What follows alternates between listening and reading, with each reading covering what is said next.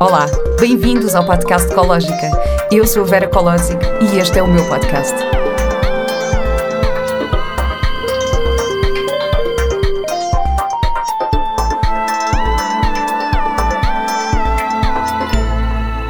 Olá e bem-vindos a mais um episódio do podcast Ecológica. A minha convidada de hoje é a Rita Vilhena. Rita Vilhena é licenciada em Psicologia Clínica e formada em Psicoterapia no modelo de análise bioenergética. É fundadora da Connecting Dots, onde trabalha em consultoria familiar juntamente com Inês Pessoa e Costa. É também psicóloga escolar e faz consultas privadas com crianças, adolescentes e adultos. Olá, Rita. Muito obrigada por ter uh, aceitado este convite de falar comigo hoje. Um, é, é, que... é, um prazer muito grande, muito obrigada. o prazer é tudo meu. Exato. Agora, numa, numa altura em que vários pais estão confinados em casa com as crianças, parece-me urgente falarmos sobre algumas estratégias para conseguirmos gerir estes tempos de forma mais positiva. Uhum. E foi por isso que eu a convidei. Mas antes disso, eu queria falar um bocadinho consigo sobre o seu percurso. Uhum. Um, a psicologia sempre foi uma paixão desde cedo? Eh, foi, eu às vezes até costumo dizer, quase que desde cedo demais, porque eu acho que nós tomarmos decisões de vida muito cedo nem sempre hum, nos permite ver ver outras coisas e pôr outras hipóteses, mas eu eh, tenho memória de, de ter querido ser jornalista e, e, depois de ter ficado muito fascinada quando conheci a psicóloga da escola onde andava, um dia fui conversar com ela e lembro-me de, de achar fascinante a forma como ela me deu atenção e como me ouviu e, e de achar que seria uma profissão muito fascinante. Isto aconteceu mais ou menos no sexto ano, portanto, portanto foi muito cedo. Foi, foi, muito cedo, foi muito cedo. Eu percebi isso perfeitamente, eu não me lembro de não querer ser atriz, portanto... Pois. Eu percebi isso perfeitamente. Ah, sim, sim. Eu, embora na altura tivesse uma visão muito limitada do que é, que é a psicologia e do que é, que é ser psicóloga, não é? Mas uh, acho que foi, eh, era assim uma coisa que eu idealizava muito e, e portanto, nunca tive muitas dificuldades na escolha. e o, o, que é, o que é que ele levou em querer especializar-se no trabalho com crianças e adolescentes? Bom, hum, eu acho que foi uma coisa que foi um bocadinho acontecendo e antes de ser uh, uma escolha profissional, houve algumas coisas na minha vida eh, nomeadamente em, em questões de, de, associativismo, etc., que foram encaminhando por aí. Porque eu fiz parte da Associação Guias de Portugal durante muitos anos, é, é um movimento de educação não formal, que é, que, é, que é paralelo ao escotismo, tem a mesma origem, mas que é só para raparigas, e, e fui guia durante alguns anos e depois fui dirigente durante cerca de 10, 11 anos.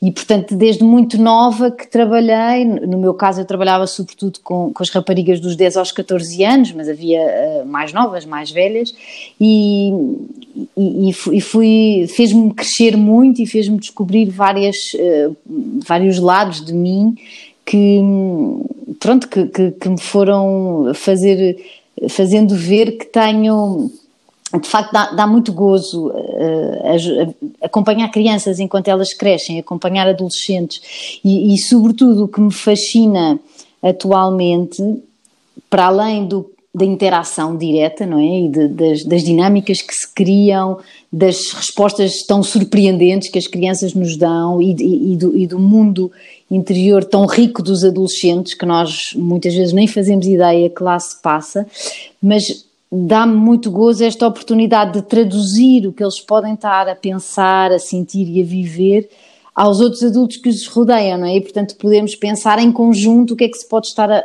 a passar ali e o que é que nós podemos fazer para ajudar a, a crescer, não é? Porque às vezes basta um empurrãozinho, eh, pode fazer uma diferença muito grande no percurso de uma, de uma criança ou de um jovem. E portanto foi, foi acontecendo. E teve, enquanto criança e jovem, teve esse acompanhamento também? Acompanhamento em termos de psicologia assim um acompanhamento direto fora da escola não nunca nunca hum. aconteceu um, é, lembro-me perfeitamente que esta esta psicóloga foi muito marcante e, e, aquele dia tenho, tenho memórias até sensoriais muito vívidas lembro perfeitamente do espaço lembro-me uhum. das sensações daquele dia depois houve uma altura que, que cheguei a fazer eu acho que não foi mais do que uma sessão com uma com uma psicóloga porque andava um pouco angustiada com o que é que eu queria ser no futuro, isto também nesta altura do sexto ano, então os meus pais levaram-me a uma psicóloga, mas, mas eu tenho ideia de que lhe lhe terei contado alguma coisa que ela depois no final contou à minha mãe, portanto depois quando saímos ela comentou comigo uma coisa que eu lhe tinha dito. E eu, e eu fiquei muito ofendida e senti que a minha confiança tinha sido traída, portanto foi a única experiência e não foi uma experiência muito positiva, devo dizer. Mas por acaso é engraçado estar a falar nessa... Uh, ansiedade de, de, querer saber o que é que ia ser no futuro. Eu, às vezes, pronto, isto é uma opinião minha e super pessoal, claro, mas às vezes eu sinto que o sistema de ensino em Portugal nos pressiona um bocadinho nesse sentido, porque nós a partir do décimo ano temos que fazer uma decisão de, de qual é a área que queremos seguir. E às vezes quando chegamos ao décimo ano ainda não sabemos bem o que é que queremos. Eu por acaso andei na escola americana, uh, que é um bocadinho diferente, e tive o privilégio de poder ter uh, matemática e literatura uh, no mesmo ano, que é uma coisa que não acontece no, no ensino português, que é um bocadinho eh, se calhar as crianças, os adolescentes são um bocadinho mais pressionados a tomarem uma decisão mais cedo. Não é sei verdade. se concorda. Mas... Sim, sim, e, e, uma das coisas que, que eu faço no, no externato onde eu trabalho é precisamente a orientação vocacional, portanto, acompanhar os jovens do nono ano neste, neste processo, e de facto é um momento às vezes muito difícil, porque os, os timings em que é exigido tomar uma decisão nem sempre são coincidentes com, com, os, com os tempos de cada um, não é? Com, portanto, há, há, jovens que quando chegam ao nono ano já pensaram muitíssimo sobre o assunto e há outros jovens que ainda não pensaram nada e não estão nada motivados para começar a tomar essas decisões, não é? E são obrigados a, a fazê-lo e, portanto, às vezes é um processo que custa um bocadinho e às vezes não se sabe mesmo, não é? Ou às vezes sabe-se que se gosta de duas coisas e quando essas duas coisas não são compatíveis, uh, pode ser difícil de, de decidir. Um, claro que nós temos instrumentos que também nos ajudam um bocadinho, o facto de envolvermos os pais e, e, e por vezes os diretores de turma ou, ou, professores de várias disciplinas, o testemunho de alunos mais velhos é, é importantíssimo, mas de facto é um processo um bocadinho angustiante, sim. E também a pressão que às vezes ainda existe, porque apesar de, de, de, nós acharmos que toda a gente sabe que um jovem deve, deve escolher o que quer, o que uhum. nós vemos na prática é que às vezes ainda há pais que mais abertamente ou mais subjetivamente ainda condicionam muito. Por causa uhum. das saídas profissionais, etc. O que nós também sabemos é que o mundo profissional está a mudar tanto e tão rapidamente que haverão muito mais oportunidades para, para estes jovens e muito mais opções de escolha, muito mais versáteis, muito mais flexíveis. É possível fazer uma licenciatura numa área, fazer um mestrado noutra bastante diferente. E, portanto, eu acho que essa é a boa notícia. Mas para isso também precisam estar preparados para enfrentar um mundo que não se sabe muito bem como é que vai ser, não é? Porque nós, na nossa claro. altura, sabíamos mais ou menos que ou íamos ser ou advogados, ou médicos, ou psicólogos, ou atores, ou é? ou engenheiros. Hoje em dia nós nem sabemos que profissões vão existir nessa altura. Atores é sempre uma questão, por acaso. Eu, eu pessoalmente não tive essa não tive essa questão com a minha família, porque sempre me apoiaram imenso, mas sei perfeitamente de, de, colegas que, que tiveram que lutar muito para que os pais os deixassem ser atores, porque é uma profissão tão incerta uh, que, que, muitos pais não, não concordavam. E acontece isso muito com, com, com genericamente com todas as artes, e é, e é, também muito curioso ver como alguns jovens chegam ao nono, ao nono ano e já eles bloqueiam as suas escolhas mais artísticas por esta convicção de que vão ser desempregados ou de que nunca vão conseguir ter bons ordenados, etc. Portanto, já, já incutido neles, não é? Já, já desistem dos seus próprios sonhos sem, sem ser. Uh, porque são proibidos disso.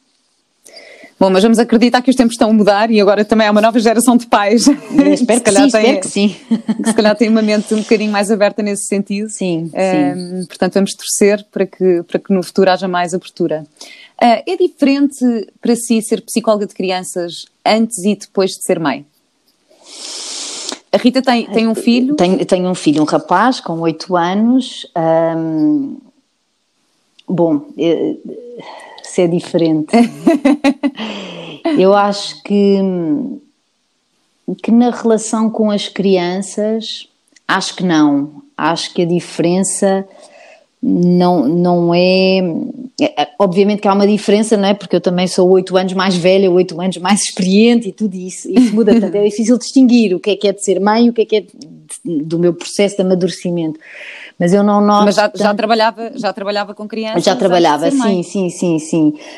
Um, se calhar não, não, não tanto no consultório como agora, mas sim. Um, mas o que noto mais do que na relação direta com as crianças é se calhar na relação com os pais. Ou seja, consigo muito mais uh, identificar-me e empatizar com as dificuldades dos pais, não é? Quando os pais querem, mas não conseguem, não é? Quando, uhum. quando, uh, e, e, com, e com quão difícil às vezes isto é. Uhum. Porque, era, era uma, uma noção que eu não tinha muito, não é? Do, do quão é difícil de repente ser-se mãe e ser-se pai. Claro que, que, isso não invalida, uh, acho que não invalida nada a, a, competência dos profissionais que não, ou seja, não é preciso ser mãe para ser uma boa psicóloga de crianças ou terapeuta Não, familiar. não, até, até, às vezes, até às vezes pelo contrário, eu acho que, que às vezes uma distância também ajuda e, e portanto acho, acho que, é, que, é, que é muito mais fundamental é ser empático, não é? E ter, e ter conhecimento, obviamente, científico e técnico, uh, acho, que, acho, que não, acho que não invalida de todo. Mas, mas de facto é uma experiência que às vezes nos, eh, nos ajuda e, e, e a mim eh, estimula muito a minha criatividade, ou seja, encontrar estratégias mais concretas no dia a dia um, a, a, mim o facto de ser mãe traz-me muito disso, não é? Tenho aqui uma questão que surgiu e de repente lembrei-me de contar uma história qualquer ou de uh, organizar as tarefas de determinada maneira e, portanto, nisso é uma riqueza muito grande que depois consigo transportar para, para, para o meu trabalho. Hum. E eu acho que isto, isto aplica-se em qualquer profissão. Eu mesmo como atriz, para mim foi um bocadinho diferente. As personagens que eu tinha em que era mãe, antes de ser mãe, sim, sim, antes sim, de ser mãe, depois de ser mãe. Sim, sim, pois imagino, imagino, imagino. Sim, porque, porque eu acho que então quando são crianças e bebés pequeninos, o, o, o pegar num bebê, não é? O, o pegar numa criança pequenina, como é que aquilo se lida, não é? Como é que se mexe até essa parte, quando não se tem experiência experiência com outras crianças e eu acho que é completamente diferente, realmente. Aliás, eu, eu acho incrível, eu acho que há jovens que têm imenso jeito para crianças, eu nunca, eu não tinha jeito nenhum para crianças, eu achava sempre, as filhas das minhas amigas, eu, eu não sabia, não tinha conversa, não tinha como, como comunicar. Sim, sim, sim, sim, sim. E essa mudança só, só ocorreu em mim mesmo depois do Mateus nascer. Quando, quando não, não tinha mais remédio, não é? Depois já tinha mesmo a maneira. Mas depois surgiu muito naturalmente, por é, acaso, não, não me senti nada insegura. Assim que o Mateus nasceu, eu, eu sabia o que fazer, não, não me senti uh, nada constrangida sim, com sim, isso, foi muito sim. bom, por acaso.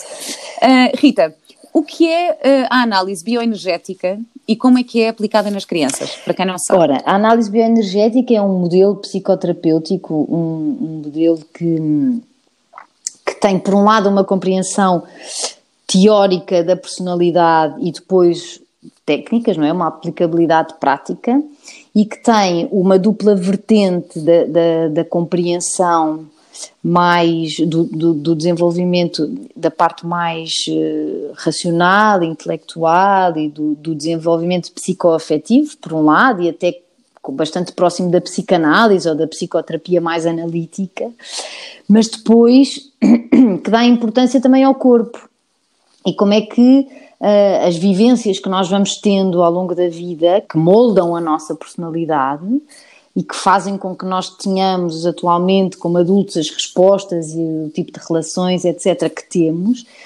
que isto acontece por não só pela nossa parte psíquica e emocional, mas muito também no nosso corpo.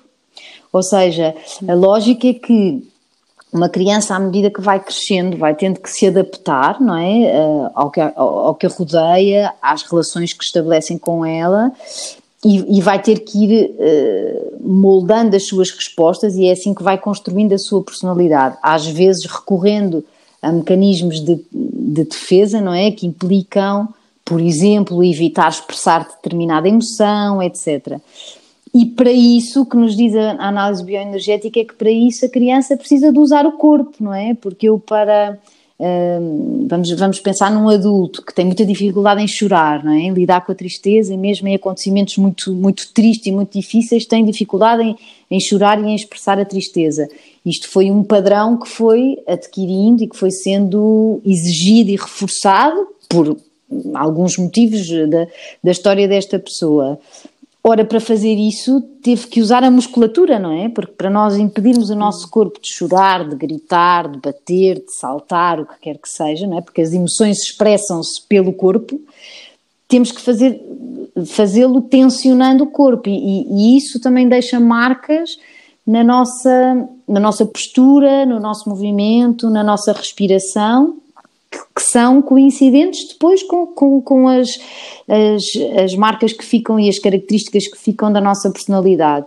Então nós precisamos um bocadinho de ir trabalhando nestas duas, nestas duas vertentes, conhecendo o que é que se passa no nosso corpo, eh, desbloqueando estas tensões e em paralelo vai, vai se dando a mudança nas nossas atitudes e, e na nossa forma de ver o mundo, na forma como como nós nos relacionamos com os outros e, e, na forma como conseguimos viver ao máximo o nosso potencial enquanto pessoas. Como é que se trabalha nas crianças? Ora, em termos uh, científicos, uh, é algo que não está ainda estudado nem descrito, porque a análise bioenergética surge, como a generalidade dos modelos psicoterapêuticos, como, como uma técnica ou um modelo para adultos e, portanto, hum. um, o, o, que sabemos que acontece na prática é que há alguns terapeutas que vão adaptando, que vão experimentando, etc. O trabalho com as crianças já é, por si, muitas vezes dinâmico. Ou, ou seja, com, com, crianças não se trabalha eh, sentado a conversar, não é? Como, como acontece na, na, na, psicoterapia com, com, com, adultos, pelo menos no modelo mais clássico. Ou, também pode haver, obviamente, que se, que se conversa, que se fala, mas usa-se muito o jogo simbólico um, e, e já muitas vezes exercícios com movimento. Portanto, o que nós às vezes fazemos é um, tudo o que são técnicas de respiração, algumas posturas, algum tipo de movimentos, etc. Nós vamos na prática adaptando às crianças, mas sem haver ainda um quadro teórico, um referencial que, que, que se saiba que foi pensado para implementar com crianças. Também sabemos que existem alguns terapeutas que o vão fazendo e que volta e meia há algumas partilhas deste tipo de trabalho, mas não é de todo uh, uma corrente que que esteja já muito bem uh, desenvolvida, não é? Ou fundamentada. Eu, eu pergunto-lhe isto porque eu estou familiarizada com a análise uhum. bioenergética porque, porque fui acompanhada por uma, uh, uma terapeuta que usa uhum, este uhum. modelo. Um, portanto, eu sei mais ou menos como é que funciona, uhum. não é? Há muito aquela a, a relação, a nossa relação como, uh, como, como, como, paciente, não gosto muito desta palavra, mas uhum. Com, com o terapeuta uh, e de facto eu pessoalmente descobri imensas coisas no meu corpo que me ajudaram a desbloquear uma série de emoções. Uh, portanto, eu calculo que, que este trabalho aplicado às crianças seja mesmo muito útil. Sobretudo é? porque as, as, crianças são muito mais permeáveis às sensações do que os adultos, porque há toda uma série de bloqueios que ainda não aconteceram. E, portanto, uhum. até inclusivamente, e, e, e, sem se falar agora de uma intervenção do ponto de vista terapêutico apenas, mas até poder trabalhar numa escola uh, preventivamente, enquanto, uh, enquanto enquadrado num, num, contexto de educação, o poder-se trabalhar esta literacia emocional, não é, que se fala imenso hoje em dia, da inteligência emocional, de, há, há, há imensos materiais, há coisas muito interessantes, muito bem feitas. Aquele, o filme o Divertidamente, o Inside Out, uhum. foi, foi aqui um, um, um boom de as escolas, os jardins de infância a trabalharem este tema. Mas é muito raro falar-se do corpo, do que é que se passa no corpo. E este que é o nosso, a nossa a nossa primeira pista para percebermos o que se passa, não é? E portanto, e com as crianças, em que isto está tudo à flor da pele, hum, se eu perguntar, olha, quando tu tens um pesadelo, o que é que acontece? A criança diz, dói-me a barriga. Quase que automaticamente, não é? Ou pode dizer, dói-me a barriga, ou hum, custa-me aqui um bocadinho a respirar, ou eu fico com as pernas a tremer. Ou seja, esta linguagem do corpo, que é a primeira fonte de informação que nós temos para perceber o que é que se está a passar connosco, é mais fácil nas crianças, porque está muito presente. E quando nós as ensinamos a olhar para isto, não é? E a, para elas próprias, para o seu corpo, e a dar-se conta destes sinais e a dizer assim: ah, ok, se eu estou a sentir uh, as minhas bochechas muito quentes e estou assim com muita vontade de fechar as mãos, é porque se calhar eu estou a ficar zangado. Ok, então o que é que eu preciso? E se calhar, hum.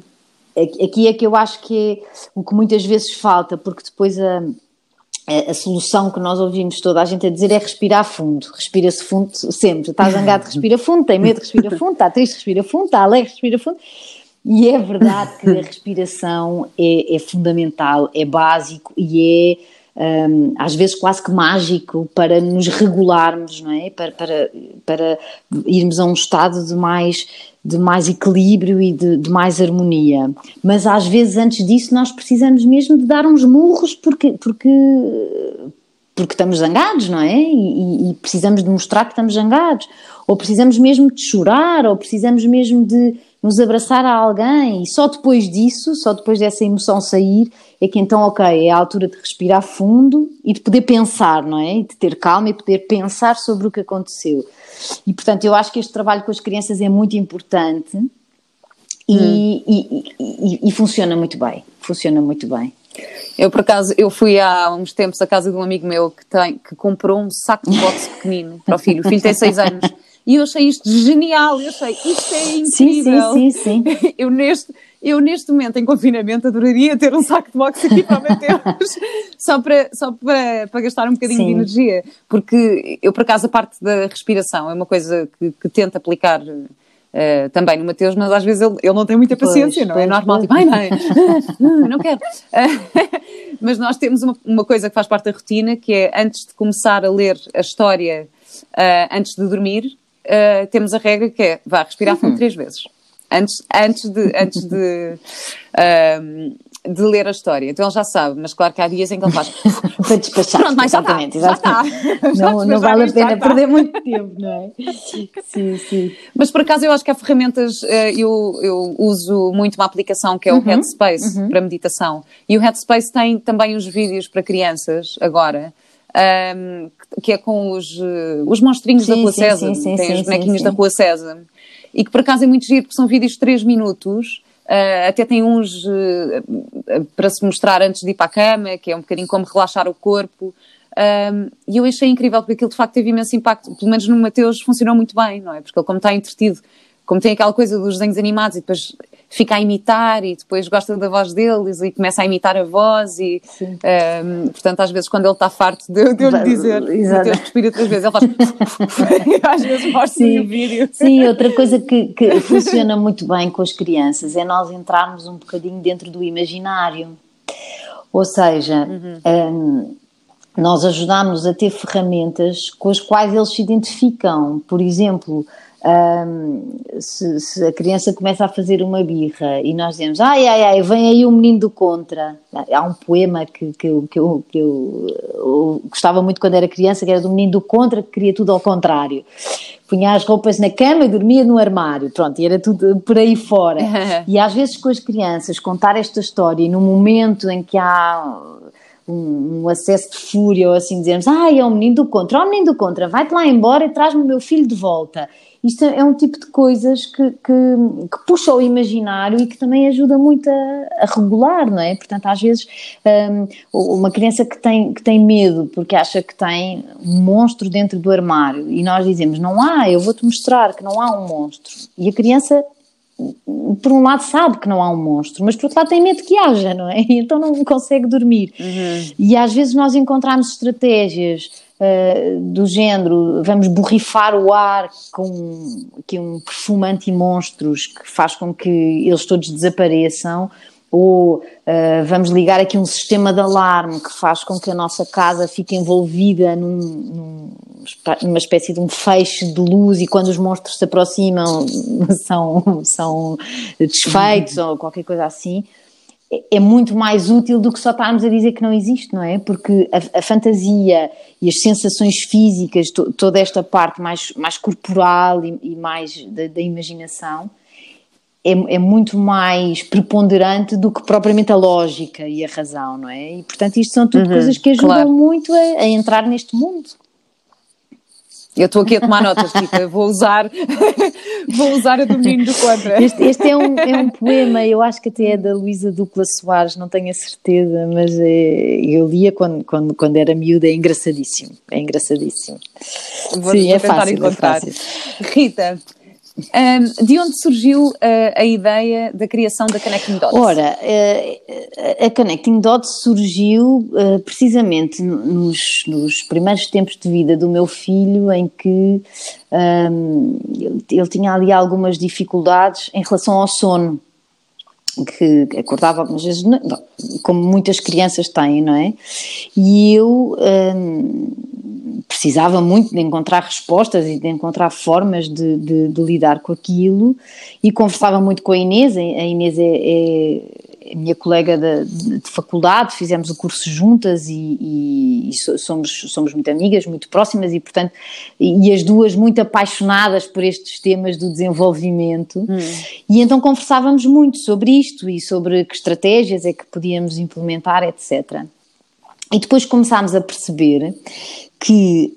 Hum, muitas vezes os, os pais sentem dificuldades na, na relação com os filhos em, em, situações que não são propriamente problemas hum, psicopatológicos, se é que posso dizer assim, ou, ou, ou, não, não é propriamente um problema na criança, que a criança necessite de uma intervenção psicoterapêutica, não é? Regular, e, que, e que, não sendo coisas uh, muito graves, mas que perturbam muito a relação entre os pais e os filhos, não é? Porque uma criança que faz muitas birras, nós sabemos, fazer birras é uma coisa normal em determinadas alturas da infância, mas se, se, as birras acontecem todos os dias, várias vezes ao dia, isto provoca um desgaste enorme na relação eh, eh, da família entre pais e filhos.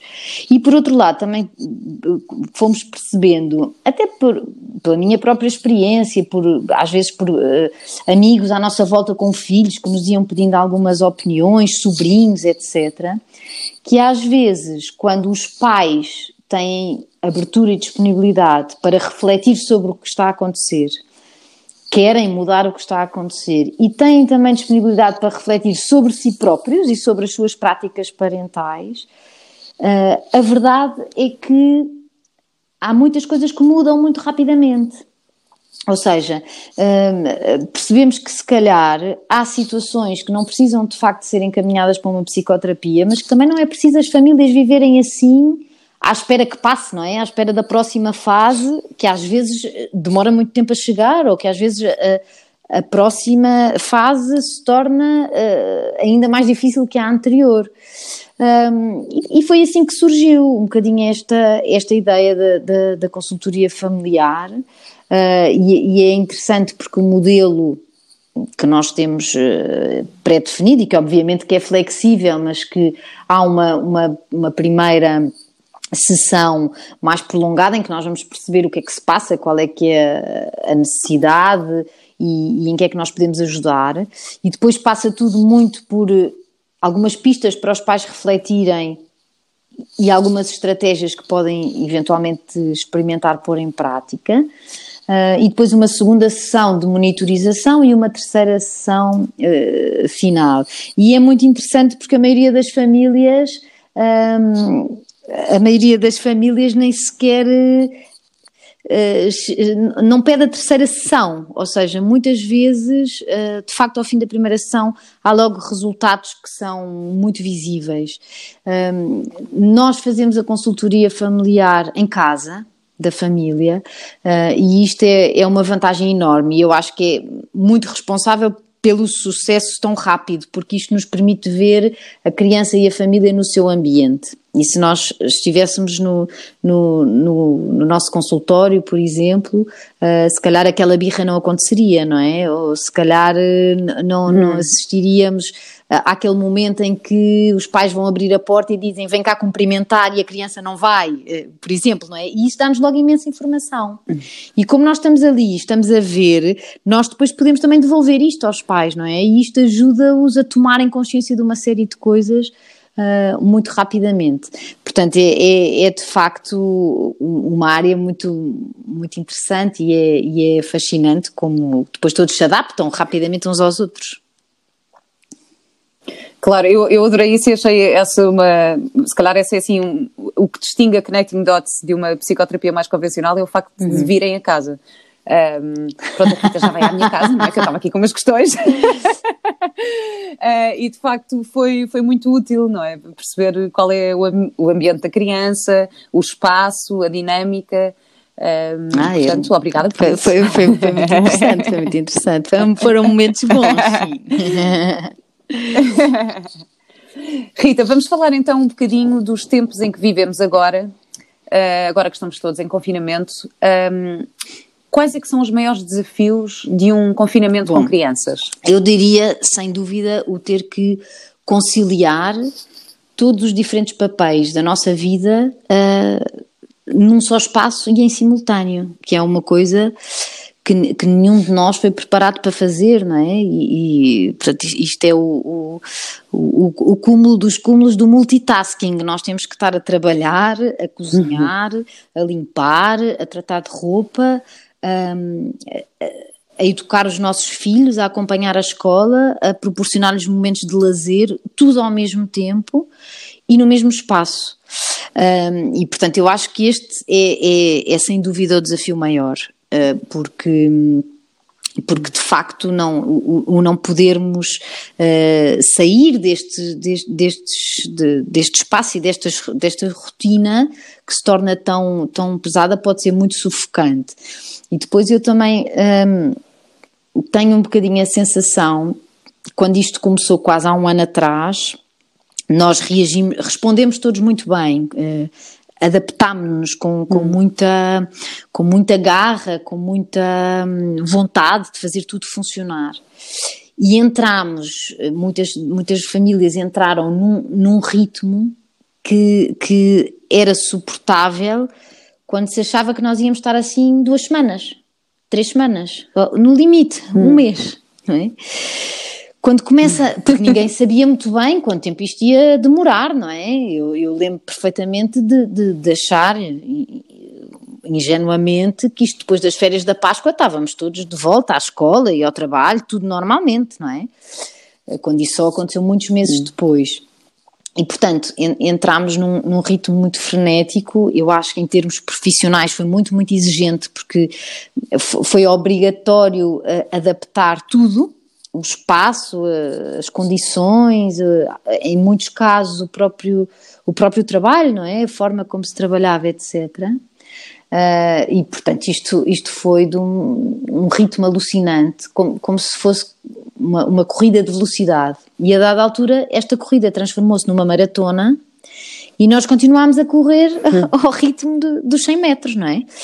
E, portanto, não se aguenta, uhum. ninguém, ninguém aguenta assim, não é? E, e a dada altura eu acho que foi preciso parar, rever e, e, e, repensar. Acho que o verão deu-nos um bocadinho a possibilidade disso, mas acho que é, que é muito exigente estar a, a, fazer tudo isto ao mesmo tempo. E depois, as expectativas que muitas vezes colocamos sobre nós próprios, sobre o que vamos fazer, sobre como vamos organizar o dia, etc., muitas vezes também são irreais, porque nós também nunca tínhamos tido esta experiência antes e, portanto, achávamos que 24 horas por dia metidos em casa ia dar tempo para fazer tudo o que temos para fazer, tudo o que não, fiz, não fizemos antes e queríamos fazer agora e ainda fazer ginástica, jogar jogos de tabuleiro, fazer um bolo em família, etc.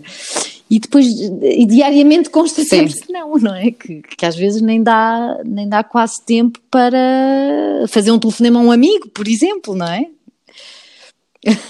Ah, é verdade, eu, eu às vezes sinto muita falta de tempo para isso. É. Sim, um, eu na realidade, quando isto começou o ano passado, lembro-me de, ao terceiro ou quarto dia, já havia imensos posts na, no Instagram e nas redes sociais de pais já a dizerem: Eu não acredito, eu pus cabelos. já, até havia sim, aqueles gifs e sim. piadas e, e coisas nas redes sociais. Uh, eu, eu pessoalmente lembro-me de olhar para isso e pensar: então, mas Quer dizer, agora tenho a oportunidade de estar. Normalmente, um dos grandes desafios com os nossos filhos é não, tenho, não temos tempo para estar com eles. Agora que nos estão a dar todo o tempo do mundo, já nos estamos a queixar. É verdade, isto, é, isto é uma é. oportunidade de ouro para nós refletirmos sobre as nossas relações, no geral muito em particular com os nossos filhos, mas sim, também sim. com os nossos maridos, com as nossas mulheres, com os nossos companheiros, com, não é? com, com toda a gente, porque isto é de uma é tudo de uma intensidade tal que nos permite mesmo perceber uhum. quem é que é importante para nós e, e, em que estado estão as nossas relações e também nos dá a oportunidade para as repararmos, não é? Caso, caso seja necessário. A questão é que para isso também precisamos de conseguir parar um pouco, não é? Ganhar um pouco de distância para, e, e, e, muitas hum. famílias não têm esta possibilidade, porque quando, quando as crianças são muito pequeninas e hum. quando os, os, trabalhos, por exemplo, são muito exigentes,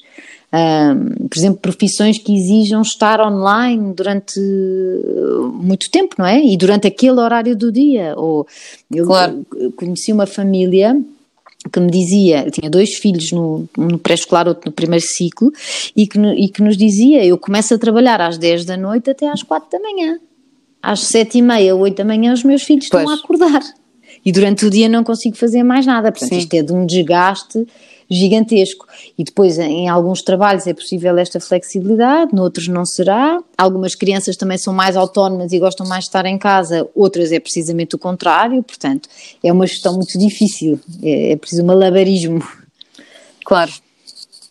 E não sei se, se agora não será ainda mais difícil, não é? Porque estamos a revisitar uh, um estado em que já tivemos, sendo que eu acho que agora. Uh, se calhar a gravidade é maior, não é? Nós temos, há uma incidência, há, há muitos casos ativos, há assim um, um, medo maior, eu acho, do que se calhar houve no início, portanto acho, acho mesmo que agora temos que aprender a, a gerir Eu acho que a, a, vantagem, se um, podemos chamar a vantagem, e, é que nós agora já conhecemos, não é? Isto de estar a fazer tudo isto em casa, confinados, em família, é uma experiência que já tivemos e, portanto, isso dá-nos algum conhecimento que nos pode ser útil de alguma maneira, mas por outro lado, uh, acho que agora temos muita consciência da gravidade da situação, não é? E isso dá-nos dá um medo muito, muito maior, uhum. parece-me. Claro. Oh, Rita, que, que tipo de sinais de ansiedade pode uma criança apresentar um, e como é, que, como é que podemos ajudar a combater Ora, essa ansiedade? É, geralmente, isto, é, é, a resposta a essa pergunta depende muito das idades, não é? é sobretudo da, da, uhum. da, capacidade verbal que a criança possa já ter ou, ou, ainda não ter. Mas geralmente nas crianças mais pequenas, uh, todos, todos os sinais de que algo não está bem passam muito pelos comportamentos e, e, e pelas rotinas. Então, sinais como uh, dormir mal, ter pesadelos, uh, perder o apetite, comer muito, um, poder, se é uma criança pequenina que já não usava fralda, voltar a, a fazer xixi na cama, por exemplo, voltar a pôr muito coisas na boca, o dedo na boca, ou, ou, ou, depois aqueles, aqueles sinais mais, mais visíveis do roer as unhas, mexer muito no cabelo, portanto, os, que chamamos os tiques, não é? Coisas que, que movimentos fazemos repetidas, repetidas uhum. vezes, e isso são alguns sinais, maior irritabilidade, fazer eh, birras muito frequentes e por coisas mais pequeninas num padrão diferente do habitual, ou seja, tudo que são alterações àquilo que nós conhecíamos daquela criança, eh, muitas vezes são, são devemos olhar duas vezes, não é? Uh, não, não quer dizer que, que devamos ficar logo preocupados, mas olhar com alguma atenção. E se estes sinais hum. uh, predominam uh, mais no, no, tempo, ao fim de algumas semanas, então podemos estar de facto perante algo um bocadinho mais, mais profundo e mais enraizado e que é preciso dar atenção, não é? E ajudar a ultrapassar.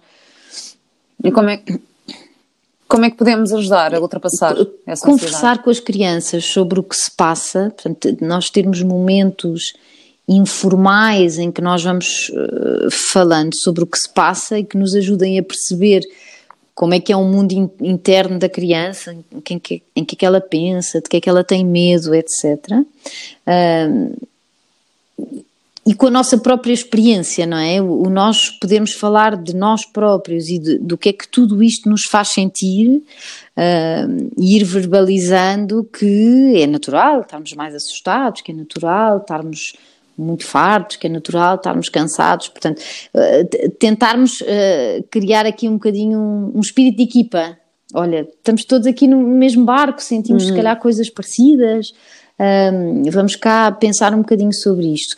E depois fazer algumas atividades que ajudem a aliviar, sobretudo se nós estivermos a falar de ansiedade, fazer exercício físico e movi movimento, não tem que ser propriamente uma aula de ginástica, mas poder, uh, claro que o ideal seria correr, andar de bicicleta, trepar, não é? Coisas ao ar livre, que nem sempre são possíveis, mas poder dançar, por exemplo, fazer, às vezes há, há jogos de, hum. de, de, computador, etc., que este, este tipo de, de, de, jogos que implicam movimento de alguma maneira, que, que nos ajuda a libertar eh, também a, a, tensão que o corpo acumula quando nós estamos uh, ansiosos, um, também são, são, são fatores que facilitam. Eu, por acaso, faço muito uma brincadeira com o Mateus, que é a corrida de obstáculos, que me dá imenso trabalho. ou seja, eu monto assim uma. ponho aqui no corredor umas coisas e depois digo, ok, não, ele tem que ir assim à volta das coisas e depois passa por baixo da mesa, passa por cima do sofá, passa. Pronto, e faço uma corrida de obstáculos que eu entretei imenso, que ele adora. Um, pois, para ele conseguir sim, libertar alguma sim. energia, não é? Quando, eh, mesmo assim, eu tenho a sorte de, de, de, ter um, de ter um cão e poder passear com o cão perto de Monsanto, que é, uma, é assim um privilégio nos tempos que correm. Um, e portanto consigo levar o Mateus a correr. Agora, para quem está confinado em casa, acho sim, que essa sim, ideia sim, sim, de obstáculos é gira também. Também faço essa parte essa parte de dançar também faço muito com ele, aquele jogo e depois para, estátuas, sim, sim, ou seja, sim, ponho sim, a música sim. e depois para a música para ele ficar em estátua e depois continuo com a música. Um, não sei, acho que é assim, várias ideias e também fazendo pesquisas na internet vão sempre encontrando. Sim, mas eu acho que tem que ser um bocadinho esta, sempre esta dupla perspectiva. Ideias. É preciso também os adultos, antes, antes de mais, encontrarem momentos de calma, não é? E para poderem estar com calma, para se poder claro. conversar e, e, sobre o que está a passar, e depois esta parte de, de, de mobilizar isto tudo, não é? De nos mexermos, que, que, faz muita falta a nós todos, não é só às, às crianças. Claro, porque obviamente que nós como adultos também sentimos muitas ansiedades. E eh, de que forma é que acha que podemos eh, combater essas ansiedades em nós para não passá-las? Eu acho que o primeiro passo é nós darmos conta que estamos ansiosos, não é? E, e darmos conta que de facto não, podemos não estar bem, que de facto eh, ou estamos com medo, ou estamos muito cansados, ou estamos uh, sobrecarregados, ou estamos preocupados. Darmos conta disso, porque muitas vezes nós passamos pelos dias, não é? acordamos de manhã, deitamos à noite, acordamos de manhã, deitamos à noite e, e não, não, não nos damos conta de como é que estamos. E às vezes há momentos em que paramos uhum. e aí sim percebemos que estamos cheios de dores nas costas, que estamos uh, com a cabeça muito pesada e cheia de preocupações, é? e portanto encontrar estes momentos em que nós olhamos para nós próprios e fazemos esta pergunta: como é que tu estás? É? Como, como, é que te sentes? Um, hum. E isto também se encontra em, em, momentos em que fazemos alguma coisa que nós gostamos, que pode ser ler um livro, pode ser ver um episódio de uma série que, que, que, gostamos, o tal telefonema para um amigo com quem já não, não falamos há algum tempo, um, no fundo encontrarmos momentos em que fazemos alguma coisa em que estamos connosco próprios, não é? E nos damos conta como é que eu estou. E depois um, assumir que, que, que, que não estamos bem e pedir ajuda, porque eu acho que por mais isolados e mais confinados hum. que nós estejamos, é sempre regra geral, a maioria de nós, se calhar há, há, há pessoas que não, mas eu, eu, eu, penso que ainda são situações extremas, mas nós temos alguém que nos pode fazer uma sopa para dois ou três dias, ou, ou alguém que, que nos pode cozinhar uma refeição, ou alguém que, que pode ir por nós ao supermercado, enfim, eh, sabemos que que há muitas limitações nesta altura, mas, mas de facto o poder pedir ajuda, não é? Ou, ou poder, uh, às vezes até no limite, pedir aos avós que façam uma videochamada durante um bocado para nós podermos ir tomar um banho descansados, não é? Sim, às vezes o, banho, o, o tempo pois. para o banho descansado é difícil de encontrar. É como o tempo para os livros. Eu, eu pessoalmente, isso é é, uma, eu, não, é muito difícil para mim conseguir tempo para ler aquilo que quero, porque, porque obviamente que estando com uma criança em casa eh, exige muita atenção. No entanto, uh, também agora ia lhe perguntar em relação à importância do, uhum. da organização do tempo e das rotinas, porque eu no outro confinamento, e agora estou a fazê-lo outra vez, um, eu escrevia de manhã um plano com o Mateus, portanto, fazemos um plano em conjunto, não é? Em que temos, ok, este é o tempo em que. Esta é a brincadeira, Mateus, esta é a brincadeira que sou eu que decido. Uh, agora, depois do almoço, temos um momento do, do livro ou da revista.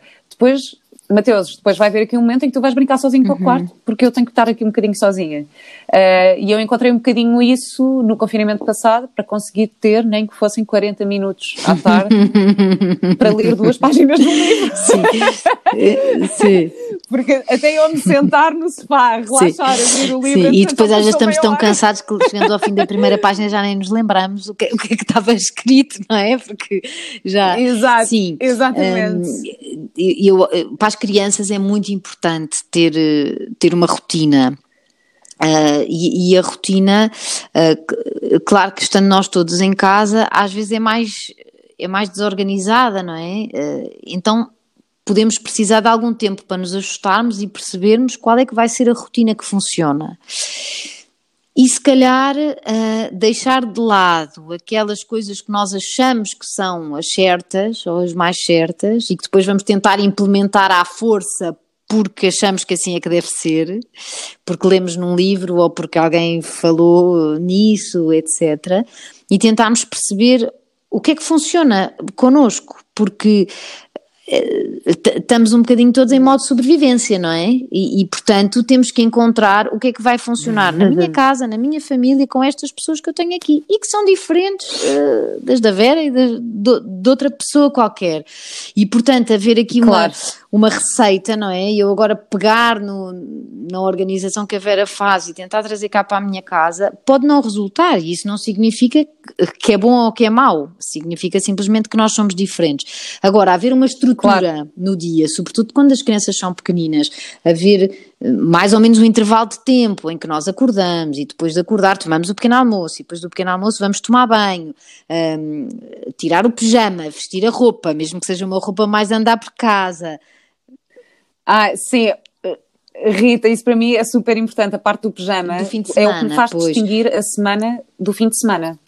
Porque eu, eu, eu digo ao Mateus, em dias de semana só tomamos o pequeno almoço depois de nos vestirmos. Mais Ao tempo, de semana, claro. Podemos estar já a tomar o pequeno almoço, fazer umas panquecas, demorar mais tempo, pronto, ter ali. Uh, tento mesmo que essa, uh, que essa coisa do pijama seja. Até porque eu acho que energeticamente, pelo menos para mim pessoalmente, eu passar o dia inteiro de pijama traz-me um. Um, um, um, peso. É mais de preguiça, não, não é? Sinto parece que o meu dia não é tão ativo e tão produtivo. Sim, sim. É Nos adolescentes, isto é particularmente importante, porque é uma fase que, em, que, em que já pode haver uma, uma, diminuição da energia, já naturalmente, não é? E nós deixarmos que, que, os adolescentes se vão arrastando ao longo dos dias em que estão, estão de pijama, depois eventualmente em aulas online em que estão de pijama, deitados na cama ou no sofá, etc isto depois pode criar uh, sentimentos de, de, de, alguma apatia, não é? De, até, de, até de tristeza, até de, de pouca produtividade. Portanto, as rotinas são importantes para isto, para marcar a diferença da noite para o dia, para uh, diferenciar os momentos em que estamos a brincar ou que estamos a trabalhar, em que vamos fazer as refeições, etc. Agora, se nós entramos estamos à espera de um rigor como temos num, num dia da, da semana, não vai ser possível e vamos ficar muito frustrados, nós todos. Porque vamos andar escravos de um horário que nos diz que claro. a esta hora já devíamos estar um, a ler o livro e que depois até não resultou naquele dia e em vez de nos ajudar só nos vai é, é desorganizar mais. Portanto, é, é importante. E uma das coisas que que, que, que, a Vera acabou de falar e que, que vem sempre no, no seu planeamento é este momento de, de, fazer sozinho, não é? De estarmos sozinhos. E, e este confinamento pode hum. trazer oportunidades uh, para desenvolver uma série de competências que se calhar nós não desenvolvemos porque estamos pouco tempo em casa, nomeadamente essa de poder estar sozinho, não é? Das crianças poderem ir aprendendo a brincar sozinhas sem recurso a iPads, telemóveis, eh, televisão, etc. Claro que isso eh, nem sempre é fácil e às vezes é preciso um acompanhamento e, e, e ir estando, depois saindo um bocadinho, no dia a seguir já se consegue mais um, um bocadinho de tempo para, para que de facto pode ser uma boa oportunidade para aprender a estar sozinho, que é uma coisa boa para, para a nossa vida, não é? Sermos capazes de estar connosco próprios hum. e, portanto, pode ser uma oportunidade. Outra oportunidade que para mim é fundamental, uma coisa que para mim também é fundamental, é o participar nas, nas tarefas da casa. Nós somos uma família, funcionamos como uma equipa, todos usufruímos, portanto, porque é que não podemos todos contribuir? Claro que um filho com 3 anos não faz o mesmo que um filho com 15, e mesmo o de 15, se calhar, não faz o mesmo que a mãe e que o pai. Mas o todos poderem ir participando, as tarefas domésticas são de todos, portanto, dá um sentimento de pertença, dá, dá um sentimento de uh, também ser útil, e, e, e, de, estar a contribuir para o bem comum, uh, que são tudo valores uh, importantes, e, e, por outro lado é ótimo para desenvolver uma série de competências. Às vezes nós estamos preocupadíssimos com atividades que vamos inventar para fazer com os nossos filhos mais pequeninos, quando dobrar meias, uh, contar uh, os garfos que se vai pôr na mesa, este tipo de coisas são ótimos para, para desenvolver N competências uh, que nós às vezes queremos trabalhar, mas de facto não somos educadores, não é? Nem somos professores, não sabemos como, e, e tudo o que se passa numa casa pode potenciar muito isto. Portanto, são, são também há oportunidades aqui, não é? de, de, de, de nos desenvolvermos. Claro. E acha que devemos ser mais tolerantes ou mais rígidos nas regras? Eu acho que nós Agora, temos fase. necessariamente que ser mais tolerantes, porque senão não vai ser fácil. mas eh, eu acho que, mas também se nós não formos rigorosos com algumas das regras, eh, a coisa também pode descambar. Portanto, eu acho que, que aqui se aplica aquela, aquela hum, máxima de escolher as guerras ou seja, há coisas que são mesmo o limite. Uhum. Que são fundamentais e que, e que há uh, um total rigor na sua aplicação. E estas coisas podem ser diferentes para mim ou ser diferentes para a Vera, não é?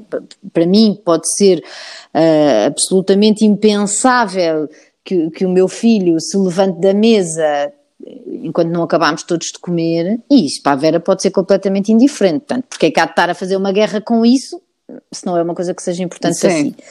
É, claro que a exceção aqui para mim é bater, não é? Isso acho que ninguém devia permitir, é aquele momento em que tem que ser firme, mas depois eu acho que é, é perceber no nosso dia a dia o que é que para nós é mesmo importante em termos da educação daquilo que nós queremos para os nossos filhos e o que é que nos incomoda mesmo. E esses são os nossos limites. O resto das coisas, se calhar podemos ser um bocadinho mais tolerantes para conseguirmos todos viver eh, com menos nãos e com menos birras e com menos guerras. Claro. Sim, eu por exemplo, eu em relação a esta organização que faço com, com o Mateus de manhã, ele fica muito entusiasmado porque nós pomos uns quadradinhos uh -huh. para ele fazer umas cruzinhas à medida que vamos cumprindo as tarefas. E então ele adora porque ele vai, nós temos, eu ponho assim uma, uma folha A3 e ele vai escrevendo e diz, mãe, já fizemos esta e agora a outra, ok, agora, claro que nem sempre cumprimos Pois, exatamente, exatamente. Uh, e não há problema. e não faz mal nenhum. É, muitas vezes não estamos e às vezes de, também se pode aprender dos horários que estipulamos de manhã porque, e está tudo bem. Ah, se calhar porque planeámos mal, não é? Se calhar achámos que eram mais coisas e que o tempo não dá para tudo, ou se calhar demorámos tempo demais a fazer uma coisa, portanto também se pode aprender com isso, não é? Claro. E em relação ao tempo de ecrã, que isto é sempre uma grande questão, não é? Especialmente agora, e, e, eu calculo que também seja difícil, especialmente para os pais que estão, que estão em teletrabalho, uh, o gerir ou controlar o tempo de ecrã das crianças. Uh, como é que podemos Bom, solucionar, solucionar não sei se certo é a altura, não. Uh, não, é, não é, é, é, é, muito difícil. É, é, é, eu acho que é talvez o desafio maior porque a verdade é que as crianças com os ecrãs ficam sossegadas e nós, quando estamos em teletrabalho em casa com os filhos, precisamos absolutamente ter momentos em que as crianças estejam sossegadas, não é? E, portanto, dizer assim, uh, não vai haver ecrãs porque isso faz mal, eu acho que uh, pode haver famílias em que isso seja execuível, mas não havendo ninguém 100% disponível para acompanhar a criança, acho difícil. Mas se há famílias que conseguem, ótimo. Mas eu acho que aqui nós também precisamos de, perceber que estamos num período excepcional e, portanto, se calhar temos que flexibilizar. Eu, eu posso falar do, do, meu caso, como é que eu estou a gerir cá em casa. Eu, durante o período normal, só há jogos de telemóvel ou de tablet ao fim de semana. Durante a semana, não. Agora, uh, há um período durante a manhã e um período durante a tarde.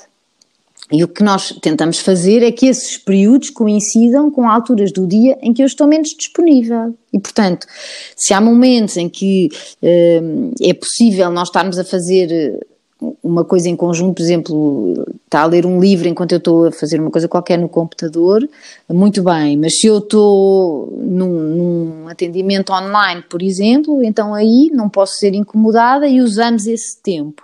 Agora, é, é, muito interessante perceber de facto o impacto que as tecnologias têm nas crianças. E, e uh, o, o, quão facilmente se criam comportamentos aditivos, ou seja, eh, como tão facilmente de repente já só quero telemóvel e não tenho nada para fazer e estou muito aborrecido e posso jogar, mas é uma exceção, mas por favor, mas eu não tenho nada para fazer porque aquilo de facto vicia, não é? Entranha-se uh, no imaginário das crianças. Uhum. E depois, por outro lado, também é muito interessante perceber se nós deixarmos mais tempo ou até quase que livremente o estado de irritabilidade em que as crianças ficam. É, é, é impressionante de, de, constatar como o uhum. temperamento das crianças muda tão visivelmente.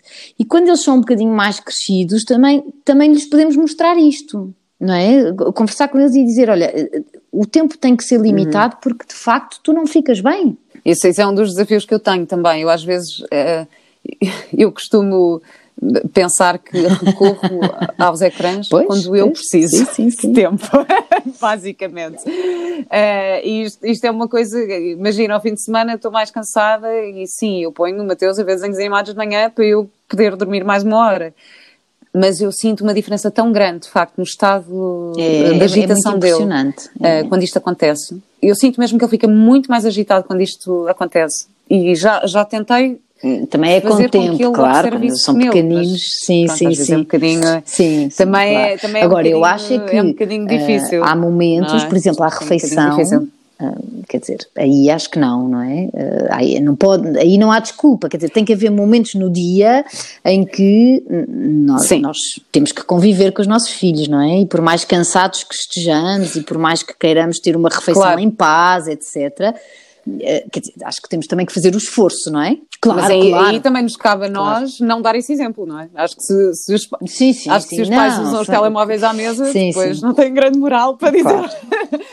para dizer aos filhos para não usarem. Uh, eu, por acaso, isso é uma das regras que, que também aplico, que é mesmo não pegar no telemóvel enquanto estamos uh, na refeição. Pois, Já aconteceu uma vez ou outra, exato. mas sabemos que é a exceção. Uh, ou sabemos que é quando caiu o primeiro dente claro, ao Mateus, claro, jantar, claro, caiu claro, o primeiro claro, dente, claro, que quisemos sim, ligar sim, ao pai, sim. ligar à avó, agora pronto, quer dizer, estas coisas Uh, mas não é de todo uma regra. E em relação àquilo que estava a dizer, da frustração de, das crianças que não têm, ai, não tenho nada para fazer, uh, às vezes é bom não terem nada para fazer, não é? Eu, eu para acho que é, lidar com é esses fundamental próprios, para, para já para conseguir gerir a frustração, não é? Estou frustrado, não tenho nada para fazer, o que é que eu faço com isto? Como é que eu me regulo? E por isso é que também é tão importante nós não deixarmos que, que, um, que um ecrã dê essa resposta, um, e portanto é, é, um, é, uma boa, um bom treino para gerir a frustração e depois é, é do vazio que nascem as ideias, não é? E portanto eu estou aqui aborrecido, sem nada para fazer, vou ter que inventar. Às vezes pode ser preciso uma ajudinha dos adultos, também não é grave, uhum. não é? Ajudar, olha, quando estás aborrecido, o que é que podes fazer? Ou se está a, brincar com um brinquedo que está a gostar muito, fazer esta referência. Olha, da próxima vez que estiveres aborrecido, lembra-te que estás a gostar de brincar com isto, podes voltar a brincar. Portanto, os adultos também podem ajudar e também dar o seu próprio exemplo, uhum. porque se os adultos também estão todo o seu tempo livre sempre só agarrados ao telemóvel ou, ou à tablet, também fica poucos, poucos exemplos de criatividade, não é? Um, mas eu acho que, que tá, estar aborrecido é fundamental. Claro, eu digo isto também, também para os pais, porque eu, como mãe, às vezes também sinto isto, que é aquela necessidade de uh, estar sempre a inventar uma atividade, ou estar sempre a inventar um jogo, ou estar sempre não sei o quê. Pronto, e, e, se calhar eu às vezes não tenho que me preocupar tanto com isto. Às vezes posso só dizer, epá, claro, agora claro, precisas tempo para mim, inventa, faz porque muitas coisa. vezes as crianças não consigo têm estar aqui a inventar com, mais com muitos brinquedos, não é? é? Portanto, os brinquedos também servem para isso. que é para brincar, hum. quando não temos mais nada que fazer. claro, exato. Rita, muito, muito obrigada por esta conversa. Espero que tenhamos ajudado algumas famílias uh, espero, espero que nestes sim, novos tempos mais desafiantes. Uh, queria só perguntar eu, onde é que podemos o, encontrar. O mais fácil será através do site da Connecting Dots, www.connectingdots.pt. Temos também uma página no, no Facebook e tem, tem os nossos contactos todos aí. Boa, obrigada. Só tenho mais uma pergunta para si, que é a pergunta que eu faço sempre neste podcast, um, que é qual é a sua ecológica de vida? Eu acho que é tentar estar bem em cada momento ou seja, construir um, hum. esta, esta máxima de que a felicidade está em cada dia e em cada momento, não é assim uma coisa que, projetamos no futuro uh, ou que é uma meta, mas é em cada momento procurar estar bem comigo, com quem está à minha volta. Obrigada, Vera, gostei muito. Muito obrigada, Rita.